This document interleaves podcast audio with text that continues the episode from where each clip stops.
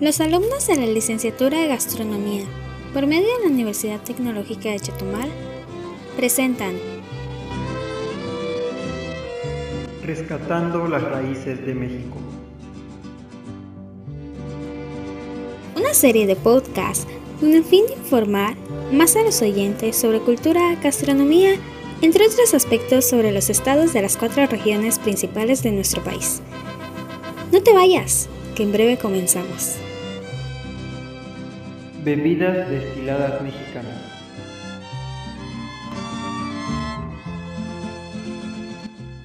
Reciban todos ustedes con el cordial saludo, con el mayor de los deseos, les habla Francisco Alejandro Cortés Jiménez, entrevistador, quien guiará este espacio que se viene implementando en nuestra institución educativa, la Universidad Tecnológica de Chetumal, más conocida como UT Chetumal. Nos complace presentar un tema muy importante que debería estar en la información de cada mexicano. Habremos sobre la bacanora. A continuación, les presento a Fernando Efraín Ramírez Moreno y Damaris Saraí Fuentes Villanueva, de séptimo grado de la carrera de gastronomía. Bienvenidos. A nombre de mi compañera Damaris y su servidor Fernando, me permito decirles que es un gusto estar en este espacio, en el cual hablaremos un poco sobre el bacanora. Te cuento el bacanora tiene más de 300 años elaborándose de manera artesanal, pasando su secreto de elaboración de generación en generación. Fue en el poblado de Bacanora, en Sonora, México, la región que le dio el nombre a la bebida, y donde se encuentra la principal casa productora, la cual es muy reconocida por la calidad y exquisitez con la que se destila este producto. También es muy importante destacar que el día 6 de noviembre del año 2000 se publicó en el Diario Oficial de la Federación la Declaratoria General de Protección a la denominación de origen Bacanora, señalándose así de manera oficial que el Estado de Sonora es la única entidad que se reconoce como productora de esta bebida. Por otra parte, el bacanora se elabora con agave pacífica, también llamada agave yaquiana y científicamente denominado agave angustifolia jau. Como se mencionó al inicio, la producción del bacanora es una actividad antigua. Sin embargo, la mayoría de los pasos se elaboran prácticamente de manera similar a las de hace un siglo anterior. El cultivo del agave se desarrolla de forma natural ya que no se usan fertilizantes ni plaguicidas durante su ciclo vegetativo. El proceso de elaboración del bacanora inicia cuando el vinatero sale a la sierra sonorense, donde se seleccionan las plantas del agave de acuerdo a su tamaño y las plantas que presentan el nacimiento de vástago, donde se da la floración conocida comúnmente como quiote, se remueven. A este proceso se le conoce como el capado el cual se realiza para evitar el florecimiento y que la planta acumule de más sus azúcares. Después de uno o dos años, la planta es cosechada, acción a la cual se le conoce como jima, que prácticamente es la eliminación de las pencas u hojas del agave, obteniendo en sí la piña. Entre sus procesos de producción se puede dar de dos maneras, artesanal o industrialmente. Se inicia con la jima del agave, para después pasar con el cocimiento, que se puede dar en hornos tradicionales, los cuales están construidos a un metro de profundidad en la tierra por un metro de ancho, o en autoclaves de acero inoxidable, los cuales funcionan con vapor con la única ventaja de que en la producción se reduce lo que es el tiempo de cocimiento, además de tener un mayor control en la temperatura, la cual permite una cocción más homogénea y estandarizada. Después, proseguimos con la molienda, el cual se puede realizar con el aplastamiento de hachas, acción empleada en el proceso artesanal o con molinos mecanizados, los cuales se encargan de desgarrar la piña y extraer una mayor cantidad del jugo. Después de esta acción proseguimos con la fermentación, que se da en los barrancos de fermentación o en fermentadores de acero inoxidable, a los cuales se les puede inyectar cepas especializadas o cultivos mixtos, iniciadores de la fermentación. Actualmente se están utilizando de 15 a 18 kilogramos de materia prima para obtener un litro de bacanora, lo cual a mi punto de vista representa una cantidad que resulta excesiva si se compara con el rendimiento de producción de otros destilados, por lo cual se recomienda el uso de enzimas en el saite, como son las silanasas y celulasas, para mejorar el rendimiento en la producción de la bebida. Por último, tenemos el proceso de destilación, el cual se puede realizar en alambique de cobre, que cuenta con un depósito de metal cubierto en su exterior con piedras y lodo, o de manera industrial en, destiladoras de acero inoxidable, los cuales funcionan con gas. Pasando a otro tema, el bacanora, de acuerdo a las características obtenidas en los procesos anteriores a la destilación y la rectificación, se clasifican en categorías para su venta en el mercado nacional e internacional.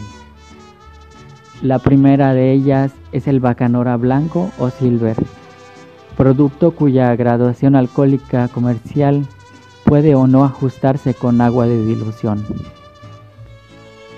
La segunda es el bacanora joven o gold, el cual es el producto susceptible a ser abocado, cuya graduación alcohólica comercial debe ajustarse con agua de dilución. Esta categoría es el resultado de la mezcla de un bacanora blanco con un bacanora reposado o uno añejo.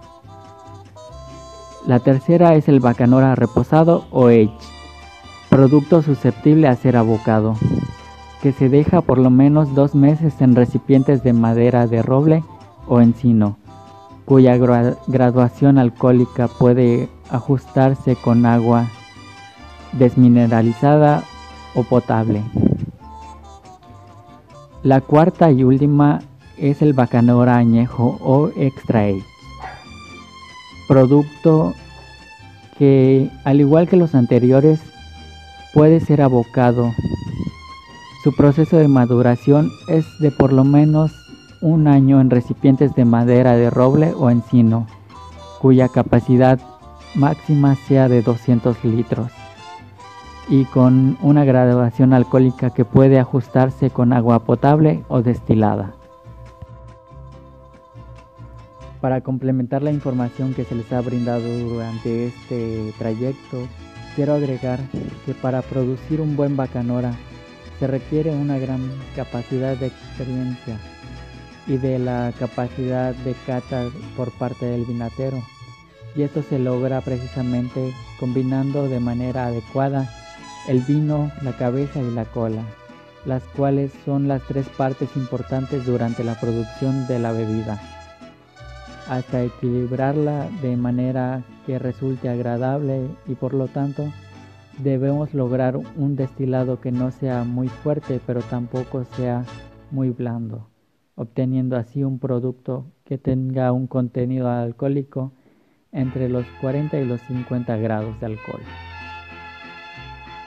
Debido a esto, ya que para producir un litro de bacanora se tenga que emplear de 15 a 18 kilogramos de materia prima, se ha llegado a una sobreexplotación del recurso natural. Y aun cuando se están haciendo esfuerzos para incrementar los cultivos, es necesario elevar eh, también los esfuerzos tanto económicos como humanos para obtener la materia prima necesaria. Por otro lado, algo que me parece relevante es que en la CIAP se está trabajando con la producción de plantas clonales de agave angustifolia para la reforestación de las zonas de la denominación de origen y posteriormente para la producción del bacanora.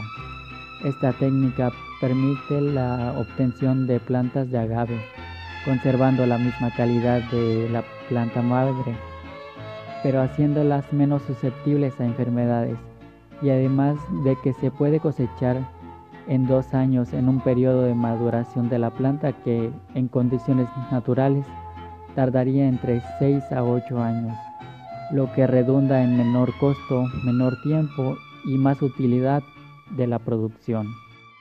Como les comentaba mi compañero, el bacanora es una bebida espirituosa por excelencia del estado de Sonora. Y ahora pasaré a la parte de la cacta, la cual cuenta con los siguientes pasos. Estos pasos son simplemente dos, ya que es muy parecido al del mezcal. Y como primer paso es oler la copa. Al momento de oler la copa, eh, se debe identificar que si el, el aroma de la bacanora es suave, fuerte o media. El segundo paso es el primer trago que se debe ser pequeño y despacio ya que se debe el que va a limpiar tu paladar y posteriormente se disfruta. Un tip que les voy a dar al tomarlo solo y con el debido respeto del proceso artesanal en el que elabora y despacio porque puede tener un sabor muy fuerte. El siguiente lo que voy a este, recomendar es con qué se puede acompañar bacanora. Bueno, yo les recomiendo con carnes rojas y frutos secos. Y bueno, a nombre de mi compañero y yo, esperemos que la información les sea útil. Me despido y muchas gracias por estar en tu espacio. Hasta luego. Muchas gracias Fernando y Damaris por compartirnos tan valiosa información sobre esta bebida espirituosa que lamentablemente no muchos tenemos el conocimiento. Ahora, pasemos con la bebida Sotol. Hoy nos acompaña Yulisa Gómez Huesca y Bernice Saraí Domínguez Olmed, que nos darán información sobre esta increíble bebida. ¿Qué nos pueden comentar al respecto? La palabra sotol proviene del vocablo náhuatl y significa el dulce de la cabeza, que fue utilizado por los anasis, los tarumaras, los tobosos y los apaches desde el año 2005 después de Cristo y aún se mantiene el nombre. El sotol es un líquido que de acuerdo a su tipo es incoloro amarillento cuando es madurado en recipientes de madera de roble, encino, asia, castaño, haya, fresnos u otras alternativas tecnológicas o cuando se aboque sin madurarlo. El sotol es una bebida alcohólica regional obtenida por la destilación y la certificación de mostos, preparados directa y originalmente del material extraído dentro de las instalaciones de la fábrica ubicada dentro de la denominación de origen derivado de la molienda de las cabezas maduras del cereque. La palabra cereque es la forma en la que el pueblo Raramundi le llama a la planta. Un dato curioso de la bebida de sotol es que los conchos, los tonos y los anasis han producido desde hace 800 años bebidas fermentadas a partir del sotol. Sin embargo, la bebida tal cual se conoce en la actualidad se produce de manera posterior a la llegada de los españoles, ya que los nativos de la región les era demasiado conocidos los métodos de la destilación basados en el uso de los alambiques. Eh, incluso de ollas de barros. Desde septiembre del 2002 cuenta con denominación de origen. La norma que regula la bebida del sotol es la norma oficial mexicana Bebidas alcohólicas sotol, especificaciones y métodos de prueba. El nombre del maguey es cereque y maduran a los 7 años por lo menos. Su contenido de alcohol es mínimo 35% grados de alcohol y máximo es 55 grados de alcohol. Como les comentaba mi compañera, el sotol es una bebida espirituosa y regional desde tiempos ancestrales. El sotol se produce en tierras desiertas en la parte norte de México y tiene denominación de origen en los estados de Chihuahua, Durango y Coahuila. El sotol es una de las pocas bebidas que su elaboración sigue siendo artesanal en el estado de Chihuahua. A las fábricas de sotol se les conoce como vinatas. La elaboración del sotol empieza desde su cosecha. Es a partir de una selección de la planta que el maestro sotolero revisa, va viendo y rectificando qué planta puede o no cortar en su momento. el cual su proceso de maduración de la cabeza o la piña es de 15 a 17 años y así se aprovecha al máximo. Su cocción es en horno de piso, el cual lleva leña y piedras volcánicas. Se deja calentar por 5 horas y después se agregan las piñas para su cocimiento.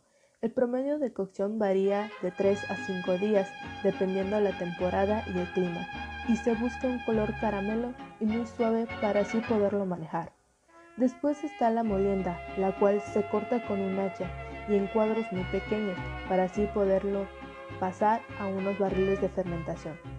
Se le agregan levaduras que son propias de la localidad donde se produce y también se le agrega agua de pozo y su fermentación puede tardar hasta 7 días. Una vez que haya fermentado, se pasan a los alambiques de cobre para hacer su destilado, el cual lleva dos, para así poder tener un mejor porcentaje de alcohol. Después de que termine el tiempo de destilado, se hace su embotellado y etiquetado. Su envasado es el producto que muestra la leyenda. Sotol 100% puro debe ser envasado en la planta productora ubicada dentro de la zona de denominación de origen. El sotol se puede beber solo y así se puede apreciar su sabor artesanal y también se puede disfrutar en coctelería, dependiendo del estado donde se produzca, ya que no todos se pueden tomar en coctelería. Se acompaña muy bien el tema de la coctelería con el sotol de Durango y Coahuila. Los platillos con los que se puede acompañar el sotol pueden ser con carne seca, un mole negro, un guacamole, unas enchiladas e incluso un postre de chocolate. En conclusión, la bebida del sotol, como parte del arte culinario del estado de Chihuahua, es un elemento icónico en las tradiciones de la sociedad en la entidad norteña de México. Desde épocas precolombianas, el sotol ya era una bebida que se acostumbraba entre los apaches del antiguo norte de México y los indios anazis.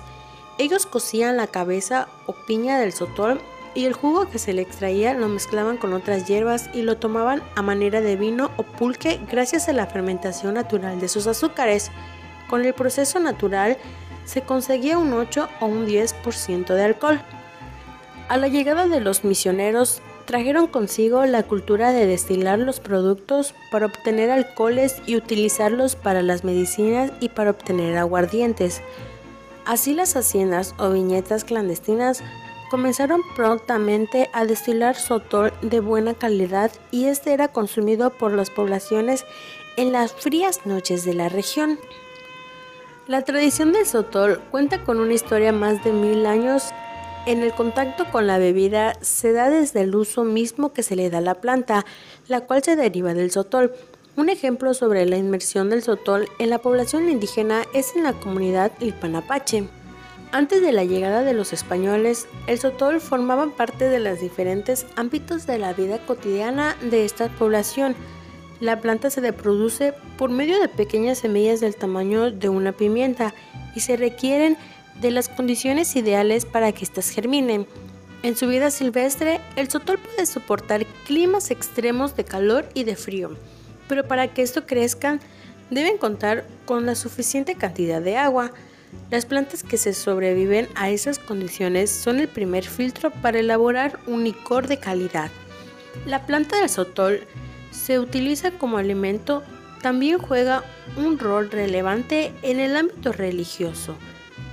Bien, la inversión del sotol en las diferentes actividades de la comunidad desde tiempos ancestrales hasta nuestros días, sin lugar a duda, lo han llevado a un manifiesta como patrimonio cultural. En base a estas definiciones, el sotol es una bebida considerada patrimonio cultural tangible desde el origen mismo de la bebida, que es la legendaria plata del sotol, hasta la bebida embotellada que se experimenta por los sentidos al percibir su aroma y degustar de ello. Muchas gracias Bernice y Yulisa por compartirnos tan valiosa información acerca del sotol. Ahora demos una cordial bienvenida a Eric Manuel Azueta Shicum y Yaritzi Monserrat Capsip, que nos hablarán acerca del tequila y el mezcal. Adelante, ¿qué tienen que decirnos? El mezcal. Características generales.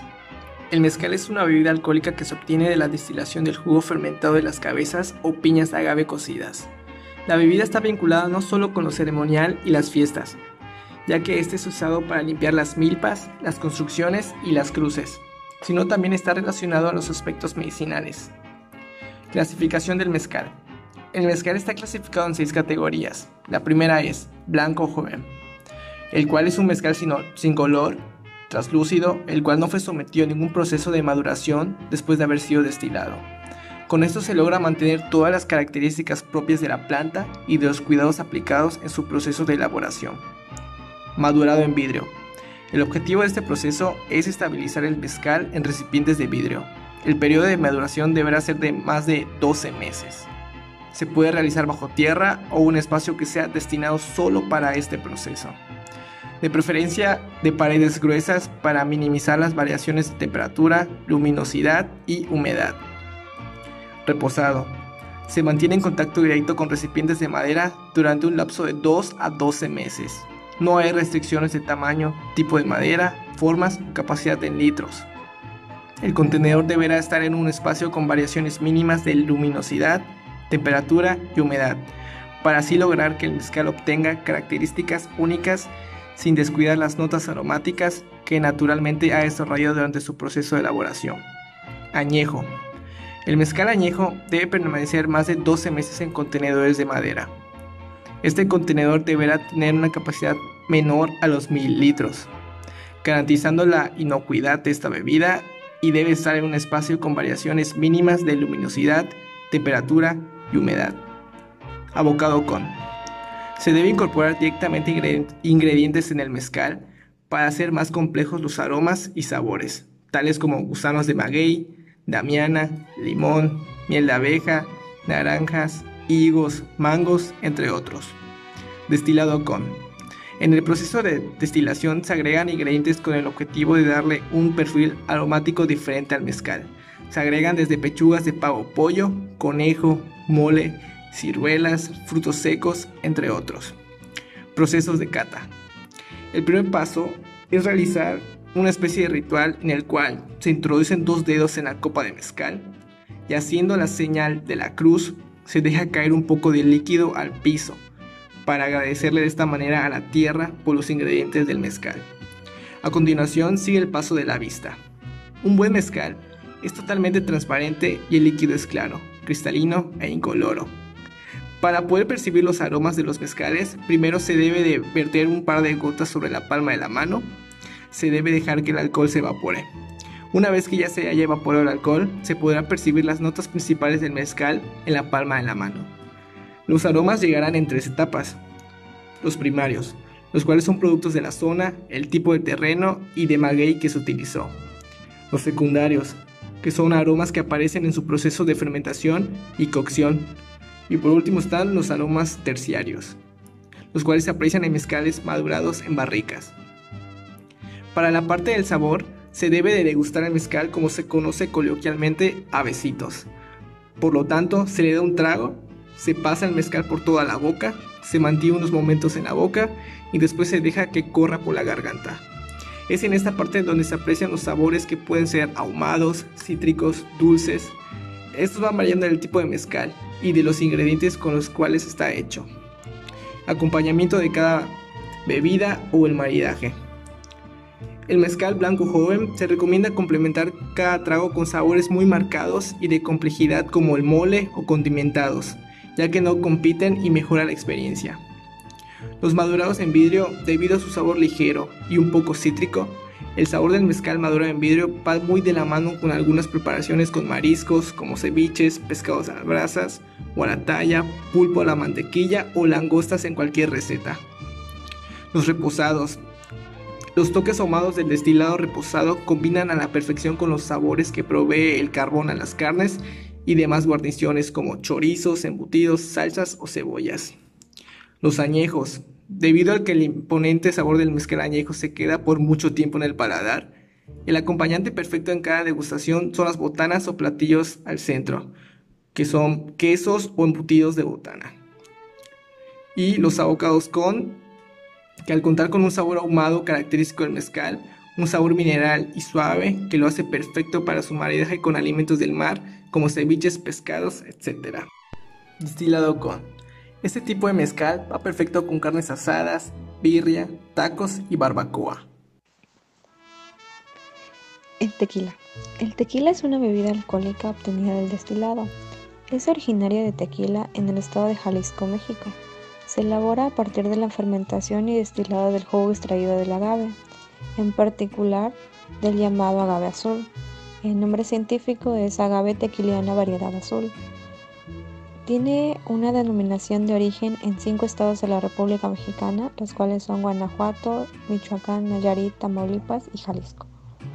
En los primeros tres solo se puede producir en algunos municipios. Estos son los que quedan a la frontera con Jalisco. En las categorías tenemos que un tequila blanco se caracteriza por sus notas cítricas. Es el que puede ser envasado al término del proceso de la destilación. Eh, seguido vienen los tequilas reposados, que son los que se guardan entre 6 y 8 meses en barricas de roble. Los añejos se guardan un año, los extrañejos se guardan más de 3 años y las reservas más de 8 años. Para el proceso de la cata del, tequila, comenzamos con el color, que es para conocer eh, el color del mismo. Solo se lleva la copa a la altura de los ojos para poder eh, reconocer y asignarle algún color, transparencia y brillo del producto. Para la segunda fase sería el cuerpo. Para conocer el cuerpo se agita la copa asegurándonos de que los líquidos se adhieran a las paredes formando una corona en la parte superior. De esta corona se desprenden las lágrimas o piernas. Seguido de esto, se podrá definir el cuerpo del tequila como ligero, mediano o entero. Va a depender de qué tan rápido desciendan las, las gotas y de qué tan pegadas estén la una a la otra. Seguido tenemos el aroma, que se dice que los tequilas existen más de 600 aromas. Es un poco complejo poder percibirlos todos, sin embargo, se necesita concentración en las notas primarias, que son las dadas en el proceso. Eh, por último tenemos los sabores. Para este último paso es importante conocer los sabores que se perciben en la boca y que son dulce, salado, ácido, amargo, entre otros. Finalmente tenemos los maridajes. Los maridajes para los tequilas blancos y jóvenes eh, pueden ser platos ligeros a base de pescados o mariscos, algunos como el ceviche, el bacalao, el pescado a la veracruzana, agua y chiles, entre otros. Para los tequilas reposados tendremos que maridarlo con platillos especiados y picantes o con carnes rojas. Unos ejemplos son la cochinita pibil, el pozole, la birria, carne en su jugo, carnitas, garnachas, tamales y tacos. Para los tequilas añejos y extrañejos se van a maridar con platillos de sabores fuertes o muy complejos, así como postres. Eh, algunos ejemplos son los chiles en ahogada, mole, jeriquilla, arroz con leche y capirota. El proceso de elaboración del tequila empieza en el agave, seguido del triturado, la extracción, el destilado, el fermentado, el cocimiento, el filtrado, el añejamiento y finalmente el mezclado. El tipo de fabricación artesanal comienza con el horneado en el cocimiento de la piña de manera rudimentaria, que es debajo de la tierra, en hornos de adobe, que son alimentados con carbón y leña. Para la extracción es el método de la taona, que son piedras tiradas por animales sin ayuda de mecánica.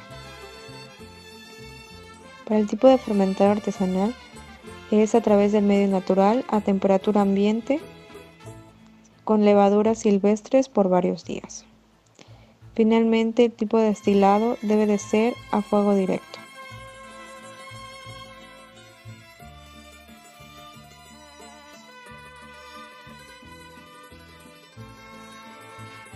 Este es el final de nuestro programa, pero no es el final de esta serie de podcast. A continuación, veremos más bebidas destiladas mexicanas. Esto sería todo por mi parte. Me despido en nombre de nuestros entrevistados, esperando que esta información haya sido de su agrado. Adiós.